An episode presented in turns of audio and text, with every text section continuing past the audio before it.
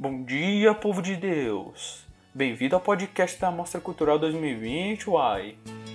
Apresentado pelo Giovanni e pelo Brunão. Bom, nesse episódio a gente vai falar sobre a autora Carolina Maria de Jesus.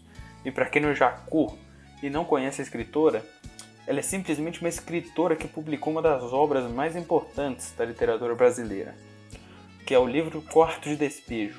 Bom, mas o podcast de hoje não vai ser dedicado ao livro, mas sim à história dessa mulher. Carolina Maria de Jesus, ela nasceu em 14 de março de 1914, numa cidadezinha bem empacata no sudeste de Minas. Ela nasceu em cantinho rural, filha de pais analfabetos e sendo uma filha ilegítima de um homem casado. Infelizmente, a coitadinha sofreu muito na infância, por ser muito humilde. Vai lembrar que ela também era neta de escravos e ela sempre teve um desejo muito grande de aprender sobre o mundinho ao redor dela. O sonho dela daquela época era ler e escrever. Aos sete anos de idade, Carolina entra para o colégio, graças a uma freguesa da mãe dela. Lá ela estuda a primeira e a segunda série do primário. Porém, infelizmente, a mãe dela não conseguia mais manter a família na cidade. Então eles resolveram se mudar para a roça, onde eles passaram muita dificuldade. Em 1937, a mãe de Carolina bateu as botas e ela emigrou para São Paulo. Carolina ela construiu a própria casa a partir dos materiais que ela encontrava. Dois anos depois, com 33 anos empregada e grávida de um português, Carolina estava morando em um barraco na favela da zona norte de São Paulo. Ela trabalhava na casa de um cardiologista que deixava ela ler os livros da biblioteca dele nos dias de folga. No dia a dia de Carolina, ela anotava o cotidiano da favela nos cadernos que ela encontrava por aí. Um desses cadernos era um diário que ela escrevia que acabou se tornando o livro de maior sucesso da mulher, que é o livro Código de Despejo. O livro foi publicado em 1960 e vendeu 10 mil exemplares na sua tiragem inicial. Desde sua publicação, o livro vendeu mais de um milhão de cópias. Depois da publicação, Carolina teve que lidar com os invejosos dos vizinhos dela, que acusaram ela de ter colocado a vida deles no livro. Carolina chegou até a relatar que os vizinhos tacavam fezes nela e no fio dela nessa época. Fala pessoal, meu nome é Bruno Vou retomar um pouquinho agora da vida da, da Carolina de Jesus. Então, bora lá, pessoal. É, depois da publicação do Quarto de Despejo, Carolina sai da favela e continua publicando mais livros. Ela se muda para um bairro de classe média, onde a coloca os filhos para estudar. A cidade que ela se mudou se chamava Pera... Pare... Outra palavra difícil, Parelheiros. E essa cidade ela se caracterizava por fortes contrastes ali entre ricos e pobres, né? Ou seja, tinha grandes casarões ao lado de barracos, que via de regra surgiam em vales, onde o ar era sujo, o ar era poluído pelas indústrias da região do Grande ABC. E embora pobre, essa cidade aí era o mais próximo que Carolina poderia chegar do interior de sua infância, sem deixar São Paulo e as escolas que seus filhos estudavam, e eles iam de ônibus para a escola. Agora que ela ficava boa parte do tempo sozinha, sem ninguém, ela lia muito jornal, plantava milho e hortaliça também, os quais a vivia reclamando que não, dava dinheiro para ela, ou seja, ela não tinha dinheiro para nada.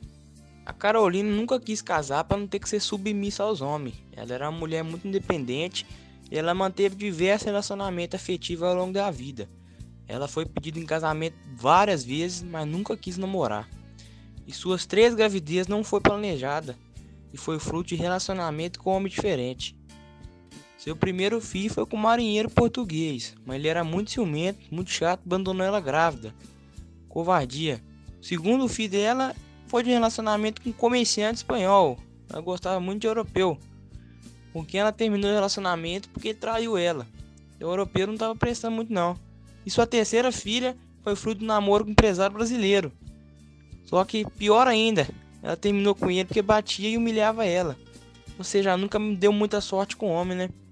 Seus três filhos nasceram de parto normal e as crianças desde cedo já começaram a gostar de livro por causa da mãe. E todos frequentaram a escola pública a vida inteira. E a Carolina registrou e criou seus filhos sozinha, então além de mãe, ela era o pai também das crianças. E para sustentá-los, além de escrever seus livros e vender, ela fazia coleta de material reciclável, ela fazia faxina, lavava roupa e dava aula em casa de alfabetização.